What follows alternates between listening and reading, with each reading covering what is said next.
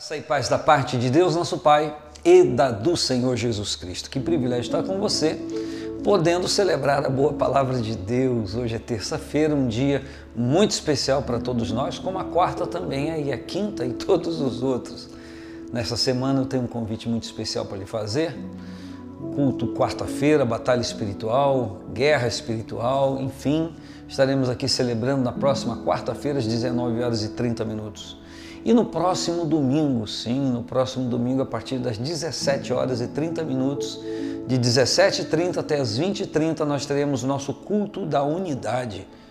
Nós estaremos juntos celebrando com todos os nossos tempos aqui no Templo Sede, o aniversário da igreja. Nós estaremos aqui glorificando a Deus, celebrando o nosso culto da unidade. Se você quiser e puder, venha, esteja conosco celebrando ao Senhor. Palavras de Deus que está em Romanos, capítulo de número 12, no versículo 15, quando Paulo está trazendo instruções à igreja em Roma de relacionamento, de comportamento de um para com o outro, ele traz aqui muitas instruções, muitas orientações, e dentre essas orientações que ele traz, ele diz: Alegrai-vos com os que se alegram e chorai com os que choram. Alegrai-vos com os que se alegram e chorai com os que choram. O que para você é mais fácil? Se alegrar com os que se alegram ou chorar com os que choram? Hum. Será que tanto uma coisa como outra são fáceis? Será que uma como a outra são difíceis? O que é se alegrar com aquele que está alegre? É quando eu vejo a alegria no coração daquela pessoa por algo que aconteceu e eu entro em cena com Ele e vivo aquela bênção como se fosse minha e me alegro por aquela pessoa, eu celebro por aquela vitória daquela pessoa. Eu posso estar vivendo problemas, mas eu saio de mim para ir de encontro à alegria daquela pessoa e consigo celebrar, mesmo que eu não esteja, a minha realidade não seja dele. Um pouco assim, vamos lá. Chorai com os que choram. Alguém faleceu, eu não quero relembrar a você questões tristes, mas eu estou no campo do exemplo. Alguém faleceu, o meu amigo está lá chorando a perda do seu pai, da sua mãe ou de alguém da sua família. Eu chego, choro junto. Será, será que isso é chorar com os que choram? Não. O sentido da palavra quer dizer, eu entro na dor daquela pessoa eu me comovo como sentindo aquela dor como sendo minha própria. Assim como na alegria, eu entro na alegria daquela pessoa e vivo aquela alegria como se aquela bênção fosse minha, eu me alegro com ele, eu consigo celebrar com ele, igualmente chorar com aquele que chora, eu sinto a dor dele.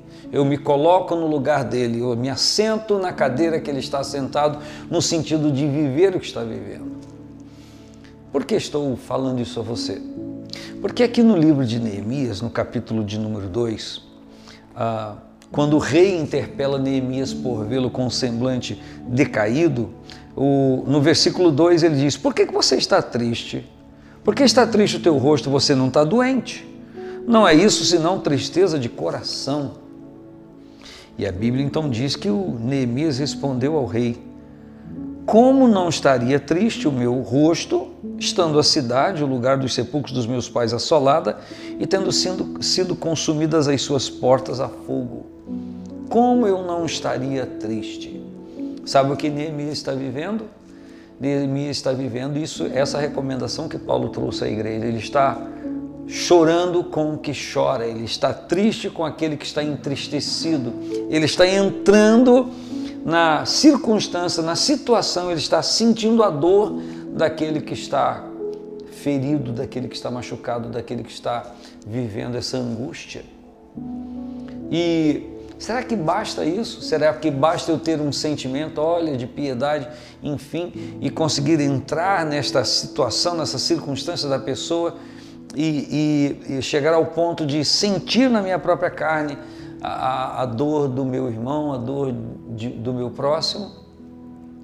Será que é só isso? Se a gente for no Sermão do Monte, que está em Mateus capítulo de número 5, ah, Mateus capítulo de número 5, 6 e 7, é, está registrado o Sermão do Monte. Na, no capítulo 5, já no início, ele fala das bem-aventuranças. E quando ele fala das bem-aventuranças, ele no capítulo 5, versículo 7, ele diz: Bem-aventurados misericordiosos, porque eles alcançarão misericórdia. A pessoa é, consegue é, se comportar, consegue interagir, consegue sentir a dor do outro. Isso se chama entranhas de misericórdia, uma sensibilidade interior que você sente pela, pela circunstância que a outra pessoa está vivendo. Isso é a lei de Cristo, isso é o que o Senhor está dizendo que eu preciso viver em relação a outra pessoa, mas isso me move a fazer o que? Isso me move a mover-me, isso me move a mover-me, foi ótimo, mas isso me desperta a mover-me em direção à necessidade daquela outra pessoa. No campo humano, eu quero lhe avisar que ninguém consegue viver isso perfeitamente por conta da, da, dos nossos sentimentos, por conta das nossas emoções, que nem sempre são equilibradas. Às vezes sentimos de uma forma desmedida, às vezes agimos de uma forma desmedida, sem o controle, sem o equilíbrio. Quando nós falamos de Deus em relação a todas essas coisas, Deus age com equilíbrio, mas o ser humano não age. Mas nós vemos aqui no livro de Neemias que ele não apenas condoeu-se com a situação e não apenas esteve triste diante do rei, coisa que ele não podia fazer, ele poderia ser morto naquela hora, porque ele não estava ali diante do rei para agir dessa forma, ele tinha que vencer as suas inibições, vencer as suas contradições, as suas contrariações e se mostrar feliz diante do rei, porque afinal de contas ele era, ele era o copeiro do rei. Mas o que que esse homem fez? Ele não apenas se entristeceu ou contristou com a circunstância penosa daquelas, daquela pessoa, daquele povo que ele então fazia parte, estava cuidando ou interagindo para com eles. Ele se moveu, a palavra diz que ele saiu de si para ir ao encontro daquelas pessoas. A, tristeza dele não era apenas sentir a tristeza do outro, mas era se mover em relação àquilo que estava acontecendo. E aí eu tenho que lançar essa questão para você. Como você costuma lidar com os seus sentimentos?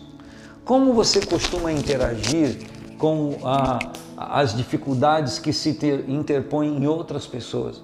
Como que você reage quando você vê alguém feliz em conquistar algo que você está distante de conquistar?